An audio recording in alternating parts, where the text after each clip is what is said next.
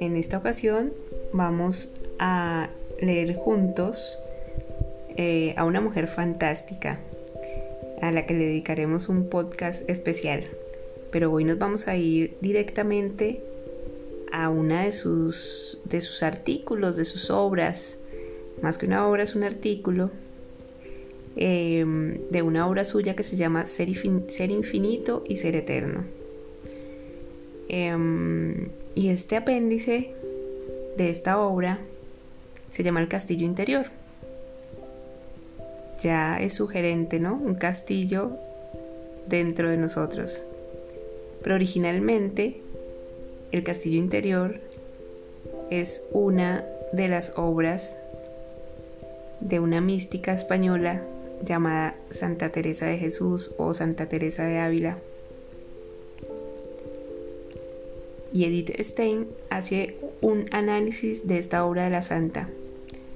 Así que vamos a ir juntos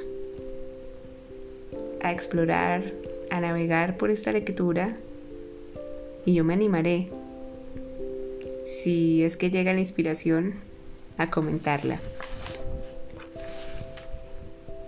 Ya que he usado el término castillo interior refiriéndome a la principal obra mística de nuestra Madre Santa Teresa de Jesús, ahora quisiera decir cómo mis explicaciones sobre la estructura del alma humana conectan con esta obra de la Santa. El objetivo fundamental es netamente diverso. En nuestro contexto tenemos que afrontar el intento puramente teórico de indagar en la constitución graduada de los seres las notas específicas del ser humano, en, el cual entra la definición de alma como centro de todo ese edificio físico, psíquico, espiritual que llamamos hombre. Pero no es posible ofrecer un cuadro preciso del alma, ni tan siquiera de forma somera y deficiente, sin llegar a hablar de lo que compone su vida íntima. Para ello las experiencias fundamentales sobre las, que hemos de basarnos son los testimonios de los grandes místicos de la vida de oración. Y en tal calidad el castillo interior es insuperable, ya sea por la riqueza de la experiencia interior de la autora, que cuando escribe ha llegado al más alto grado de la vida mística, ya sea por su extraordinaria capacidad de expresar en términos inteligibles sus vivencias interiores, hasta hacer claro y evidente lo inefable, y dejarlo marcado en el sello de la más alta veracidad, ya sea por la fuerza que hace comprender su conexión interior y presenta el conjunto en una acabada obra de arte. El objetivo de la santa es religioso práctico, ella recibió de sus confesores el encargo de escribir sus experiencias de oración. Lo cumple pensando que el escrito servirá únicamente a sus hijas carmelitas. Escribe por tanto con el deseo de ayudarlas en la oración y animarlas en el camino de la perfección. También con la esperanza de hacerles comprensibles lo que muchas de ellas quizás ya habían experimentado pues la santa sabía que en sus conventos no eran raras las gracias místicas, y de ese modo quiere liberarlas de las ansias y confusiones que ella misma había tenido que combatir por falta de un buen guía espiritual. Habla con plena libertad, como una madre a sus hijas. Intercala exhortaciones,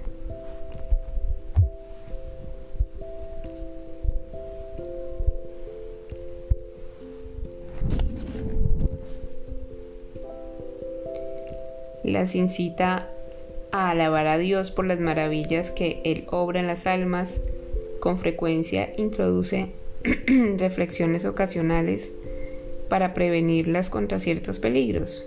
Todo eso corresponde a su principal objetivo, pero al lector que se acerca a la obra con la intención de estudiar lo profundo del alma, le parecerán fortuitas, y sin embargo también él se aprovechará de ello. Para la santa no era posible dar a entender los sucesos que acaecen en el interior del hombre sin antes aclararse a sí misma en qué consiste exactamente este mundo interior.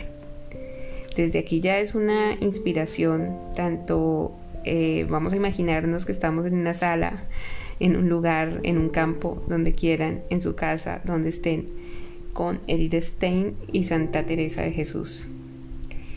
Y aquí en este diálogo es muy interesante eh, o al menos motivante mm, esto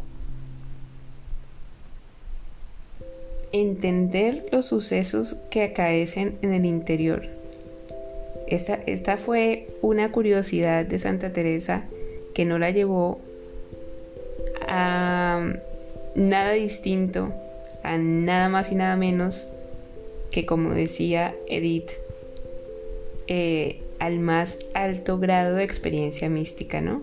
Entonces, ¿por qué no nosotros eh, empezar a entender los propios sucesos que, como decía la santa, una palabra que usaba mucho, que acaecen en nuestro interior? Bueno, sin antes aclararse a sí misma en qué consiste exactamente ese mundo interior. Para ello se le ocurrió la feliz imagen de un castillo con muchas moradas y aposentos. Es decir, la santa, ante su pregunta, ¿qué es lo que pasa dentro de mí? Como dice Edith, se le ocurrió la feliz imagen de un castillo, de verse a sí misma como un castillo con muchas moradas y aposentos. Al cuerpo lo describe como el muro cerca el castillo.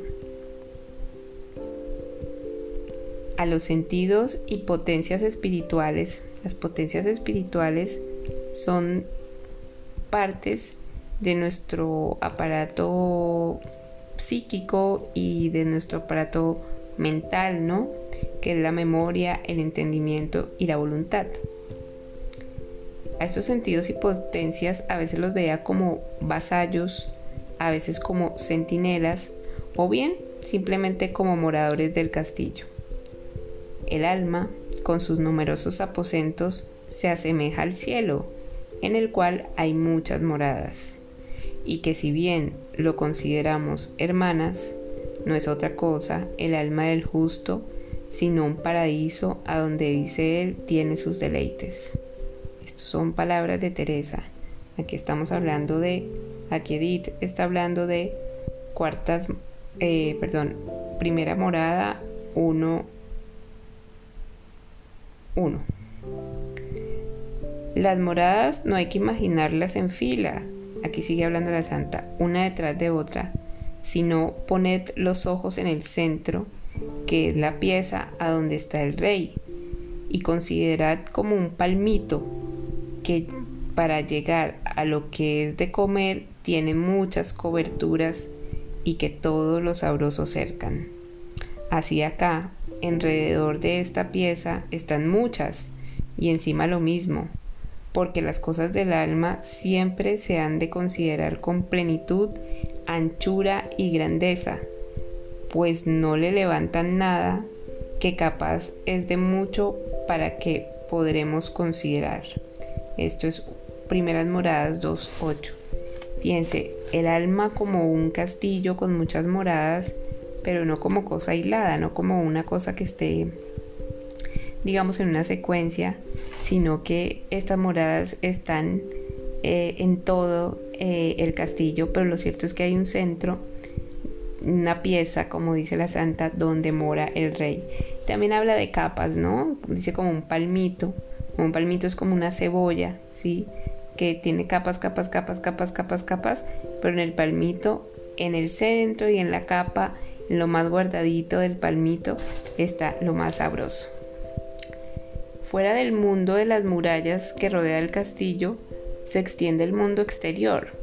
En la estancia más interior habita Dios. Sencillo, ¿no? En el centro de nosotros habita Dios y en lo fuera de nosotros habita eh, el mundo exterior, ¿no? Es algo que a lo mejor intuimos, sabemos, conocemos, pero que al traerlo aquí qué lindo seguir leyendo esto conscientes de que tenemos ese centro eh, donde mora Dios y tenemos ese exterior también. Entre estos dos, que como es obvio, no han de entenderse espacialmente, se hallan las seis moradas que circundan la más interior. Pero los moradores que andan por fuera o que se quedan junto al muro de cerca no saben nada del interior del castillo.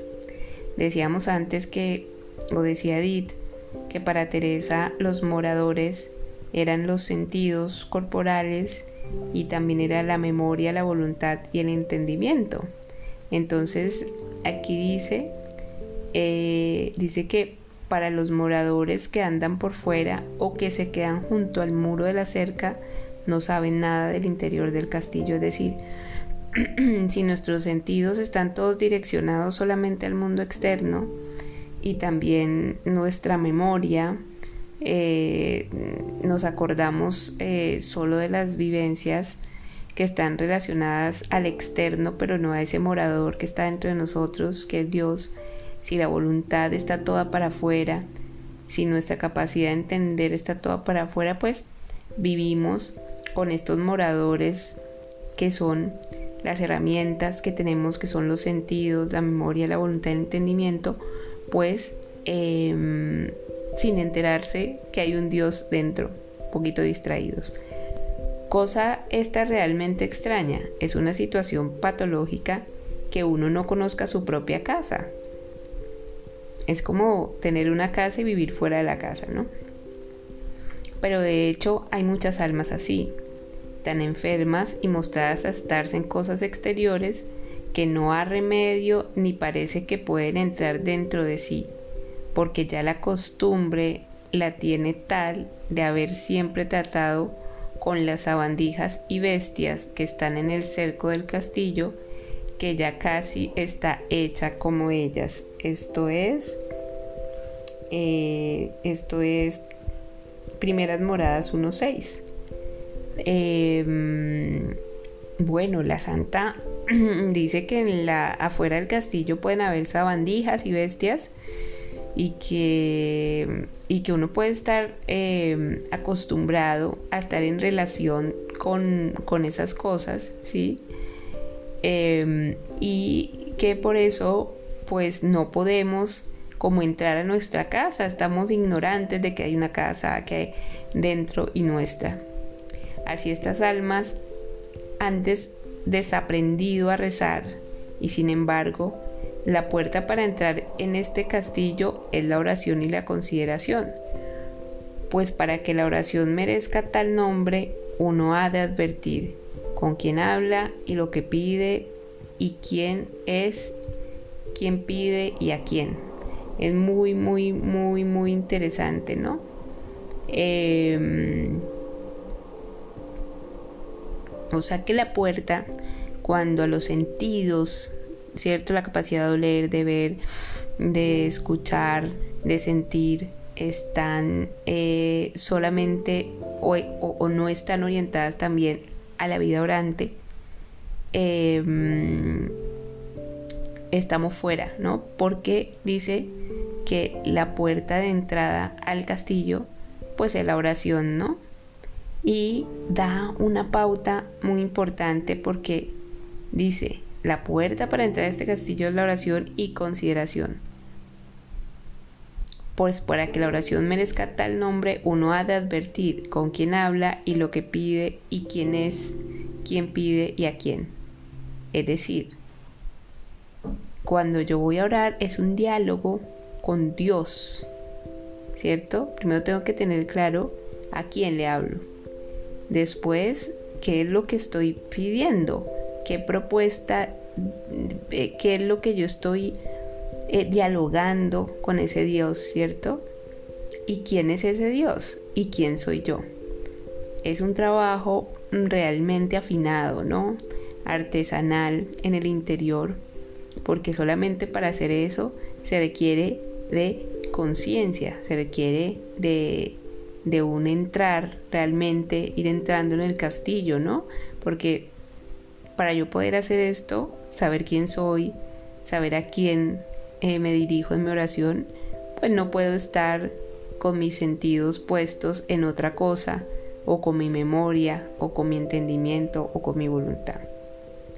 Por eso la primera morada a la que se entra a través de la puerta es el conocimiento de sí mismo. No se pueden levantar los ojos a Dios sin ser conscientes de la propia bajeza. El conocimiento de Dios y el conocimiento propio se sostienen mutuamente. Mediante el propio conocimiento nos acercamos a Dios. Por eso nunca es superfluo, ni siquiera cuando se ha llegado a las moradas internas. Es decir, Siempre, mientras existamos, el conocimiento de sí mismo es como realmente la nutrición de esa vida interior que nos permite movernos con energía por dentro.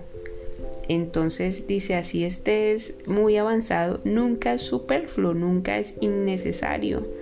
Es más, es básico y necesario y está diciendo que la puerta de entrada es la oración, pero que la oración incluye la dimensión del conocimiento propio. Pero aquí también está diciendo que no se puede levantar los ojos a Dios sin ser conscientes de la propia bajeza. Es decir, si yo hago un ejercicio de verdad conmigo misma, conmigo mismo, voy a entrar en la conciencia o en el conocimiento propio de mí mismo. Y si me paro en ese que soy o que estoy siendo frente a Dios, voy a ver que quizás eh, hay una bajeza, eh, hay una... Mm, digamos, estoy parado o parada ante algo tan grande, tan grande, tan grande, que también hago conciencia de mi finitud y eso me dinamiza para ir hacia adentro, para, para transformar, para darme cuenta, ¿no? Dice el santo San Juan de la Cruz, cayendo el alma en la cuenta, ¿no? Y aquí la santa eh, también nos dice que nos dice Edith Stein más específicamente hablando de la santa, el conocimiento de Dios y el conocimiento propio se sostienen mutuamente, es decir, en la medida en que yo conozco a Dios, me voy conociendo a mí mismo. No es un autoconocimiento para para yo entenderme y analizarme y saber lo que me dolió, lo que no, lo que soy capaz, lo que no. Eso hace parte, pero en realidad el verdadero autoconocimiento ocurre cuando yo me pongo de manera sincera ante la presencia divina porque esa presencia me desvela. Es como prender la luz de un cuarto oscuro.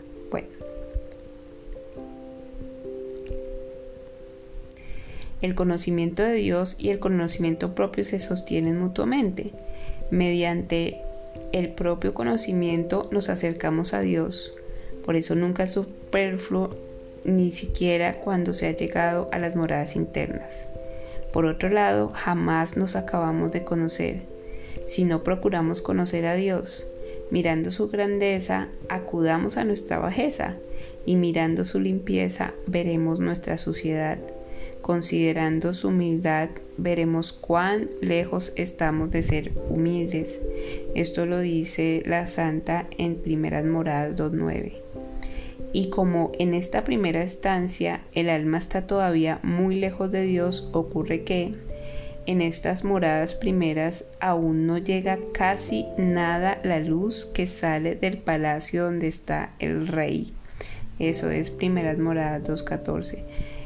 Entonces aquí la santa y Edith nos está recordando que hay una, hay una luz que emerge de nosotros, ¿no? Pero esa luz pues todavía digamos que en estas primeras moradas eh, no la podemos percibir, nos podemos eh, valer de ella. Aún no llega casi nada a la luz que sale del palacio donde está el rey, ¿sí? Dice, o más bien el alma no puede ver la luz por tantas cosas malas de culebras y víboras y cosas emponzoñosas que entraron con él. Esa es Primeras Moradas 2.14. El alma está aún tan enredada en las cosas de este mundo que no puede reflexionar sobre sí misma sin pensar a la vez en las cosas que la tienen sujeta. Por eso la luz se oscurece para ella.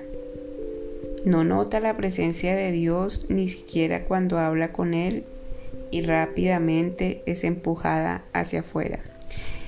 Aquí no están hablando ellas de una lucha, ¿no? Una lucha porque yo quiero ver mi luz, yo quiero ir hacia mi interior, pero mi mente se ocupa de una cosa, de la preocupación, de esto, de lo que me falta, de lo que no me falta, de mi autoimagen, de si eh, me siento querida, querido, eh, si tengo esto pendiente, no pendiente, y no quiere decir que el ser humano no deba poner la atención ahí, pero a veces el poner solamente la atención en sus propias eh, búsquedas y satisfacciones lo llevan a enredarse, como dice aquí, ¿cierto? Lo llevan... Eh, el alma está enredada en las cosas de este mundo y no puede reflexionar sobre sí misma, ¿sí? Sin pensar en la vez en las cosas, en, las cosas que la tienen sujeta. ¿De qué estamos sujetados? ¿De qué estás sujetado tú hoy? Ha sujetado eh, de una situación eh, relacionada con alguna persona, de una situación relacionada con tu economía, de una situación relacionada con un anhelo, de una situación relacionada con el pasado, de una situación relacionada con qué, con qué, te tiene amarrado, sujetado, que es casi como una, em, como dice aquí la, la santa, es casi como unas víboras eh, eh, y ponzoñas que no lo dejan a uno eh, como soltarse un momento de eso y decir, a ver, ¿dónde está la luz que está en mi corazón? ¿Cómo puedo entrar yo ahí? Necesitamos hacer un movimiento, una lucha contra esa mente que está tan entrenada en lo que conoce. Dios de alguna manera es el gran, el gran, gran, gran desconocido y al mismo tiempo el gran, gran conocido. Entonces, ¿cómo hacer para eh, eh, salir de sujetarse de eso que nos tiene atados en la mente, ¿no? Esa mente a donde tiene la atención y llevar la mente hacia lo que no sabe todavía que es Dios, al menos eh, llevar el deseo hacia el deseo de ese conocer, porque una vez el deseo se lleve allí es también el primer camino para conocerse a uno mismo de manera real. Y quizás allí la persona, nosotros nos enfrentamos con las dificultades y con la evidencia y con la conciencia de lo que nos tiene atados, ¿no? Lo que nos tiene sujetos, los que nos tiene amarrados y abrimos la puerta de la oración, abrimos, abrimos la puerta del castillo con la oración, con ese ponernos eh, en diálogo con Dios, luchar con nuestra mente que se va, que se distrae, que se enreda, que no se entrega y a veces abrimos la puerta y se van con nosotros aquellos podemos decir, vicios de nuestra mente que eh, siguen allí interrumpiendo un poco ese peregrinar hacia adentro. Seguimos leyendo. A diferencia de las primeras, la segunda morada se caracteriza porque aquí el alma ya percibe ciertas llamadas de Dios. No se trata de voces interiores que se hagan sentir en el alma misma, sino de reclamos que le vienen desde fuera y que ella percibe como un mensaje de Dios, como las palabras de un sermón o pasajes de un libro que parecerían dichos o escritos precisamente para ella, enfermedades y otros casos providenciales. El alma vive todavía en y con el mundo, pero estas llamadas penetran en su interior y la invitan a entrar dentro de sí. Surge la pregunta, ¿qué cosa puede mover a ese hombre totalmente exteriorizado a entrar por la puerta de la oración cuando aún no percibe tales llamadas? La santa no, no nos lo explica. Sospecho que ella lo encuentra obvio para el hombre que por su educación religiosa está ya habituado a orar en ciertos momentos y por otro lado está suficientemente instruido en las verdades de la fe para pensar en Dios cuando reza. Entonces estamos hablando de la segunda morada y en la segunda morada dice Edith Stein que aparecen esas llamadas de Dios, pero que no aparecen mm, o, o, podrá pasar, pero que no son realmente específicamente una voz que te habla, sino en la vida misma que te habla. Es cuando tu atención ya no está ciega y cuando tienes un diálogo con alguien y te das cuenta de cuál es el camino, te das cuenta de cuál es el paso, cuando escuchas un sermón, dice aquí, o cuando lees un libro, o cuando ves algo y te despierta por dentro. Allí ya estás en ese peregrinar em, interior, ¿no? Em, también dice, dice las palabras de un sermón, los pasajes de un libro, que parecerían dichos o escritos precisamente para ella, ¿no? Dice que también enfermedades y otros casos providenciales. A veces se dice que es cuando nos encontramos muchas veces con el misterio, nos encontramos con aquellas cosas que también son nuevas para nosotros, nos tocan la vida y en ese momento pues tenemos la opción y la facilidad de estar más dentro de casa. Y así habla Dios, ¿no? Así habla Dios. Em, con tu propia vida y te habla en primera persona. Lo que pasa es que cuando ya estás entrando dentro de tu castillo, eh, alcanzas a... No, no te puedes, como decimos, hacer el loco, la loca, con eh, aquello que en la vida te habla de manera personal. En las terceras moradas se encuentran las almas que han acogido de corazón las llamadas de Dios y se esfuerzan constantemente, es decir, en ese tercer nivel ya la persona cogió los llamados, ya no se está peleando con que, uh, me, di cuenta de esto, pero me hice la loca. No, ya lo acogió, ya acogió esas llamadas. Y se esfuerzan constantemente por ordenar su propia vida conforme a la voluntad divina. Se guardan con cuidado de todo pecado, incluso de los veniales. Se dedican con regularidad a la oración, a las prácticas de penitencia, a las obras buenas, cuando son probadas con duras pruebas, estas sirven para demostrarles que todavía están fuertemente apegadas a los bienes de la tierra. Y si por su buena voluntad son frecuentemente agraciadas con consolaciones, estas consisten todavía en sentimientos totalmente naturales, como lágrimas de arrepentimiento, devociones sensibles en la oración, satisfacción por las obras buenas realizadas. Lo expuesto hasta aquí indica el camino natural y normal del alma hacia sí misma y hacia Dios. Con ello no se quiere decir que hasta este punto no entre en juego lo sobrenatural. Al contrario, cualquier impulso que mueva al hombre a entrar en sí mismo y lo encamine hacia Dios debe ser visto como efecto de la gracia, aun cuando proceda de hechos y motivos naturales. Pero lo que hasta este punto el alma conoce de Dios y de las obras relacionadas con Él, proceden de la fe y la fe viene del oído. Hasta aquí el alma no ha experimentado nada de la presencia de Dios en su interior. Solo cuando suceda esto, se podrá hablar de gracia extraordinaria o mística. Esto comienza en las cuartas moradas. Entonces, miren, nos vamos a devolver a las terceras moradas ¿sí? Entonces decíamos que eran almas que ya han acogido pues ese llamado, ¿no? Eso que les habla la vida.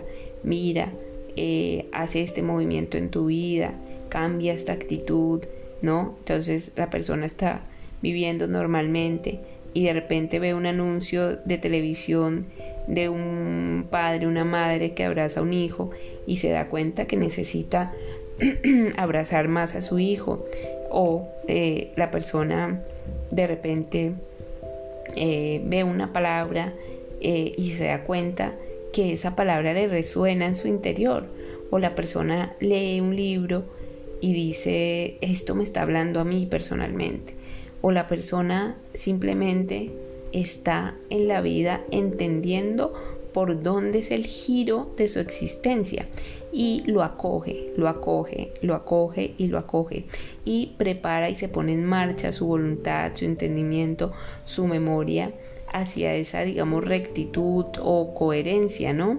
Aquí hablaban de pues que no hace pecados veniales, bueno, pero digamos que no lo habremos en términos de pecados, sino que la persona empieza a tener una cierta determinación hacia lo que eh, realmente sabe que le hace bien en su vida, a lo que realmente sabe que necesita mover de su vida y entonces eh, se determina, lo hace, ¿sí? Y em, por ordenar, dice ordenar su propia vida y dice aquí conforme con la voluntad divina, es decir, eso que Dios me está diciendo con la propia vida y con la propia existencia, yo ordeno mi vida para poderlo hacer. Y cada una persona lo sabe, no voy a cambiar este hábito, puede ser, voy a cambiar esta actitud interior, voy a, realizar esta obra que no he hecho nunca, eh, voy a, a, hacer este trabajo de perdón, lo que sea, ¿no? Lo que, lo que la persona, voy a hacer este cambio de trabajo, voy a, ante esta eh, situación difícil, voy a encararla de una manera eh, en clave de más amor, ¿sí? La persona lo sabe. Eh, y se guarda del, del, del, pecado, es decir, se guarda de no volver a donde estaba antes, de sostener esa actitud nueva, de sostener los cambios, Em, la persona se guarda pues de estar como alineada, ¿no? Pero también tiene un cierto gustito, una satisfacción por, por las obras, por sus cambios y está ahí la persona, ¿no? Em, y si, si, en este momento del, del, proceso la persona tiene una situación complicada, la persona la toma como algo que hace parte de, digamos, su, su, firmeza en su determinación de estar em, en este en este en este acoger las cosas de la vida como em, parte de su existencia y como capaz de amarlas, como capaz de, amarlas y como unirlas a la voluntad eh, divina y por ende sanamente eh, aceptarlas y sanamente acogerlas, ¿no? Eh, bueno, entonces vamos a dejar hasta aquí para de seguir después con las cuartas moradas en palabras de Edith Stein en, en, palabras de Santa Teresa de Jesús y en este intento de interpretación que em, estamos haciendo juntos. Mm, entonces nos vemos hasta hasta esto va a parecer un chiste, pero nos vemos hasta cuando nos volvamos a ver.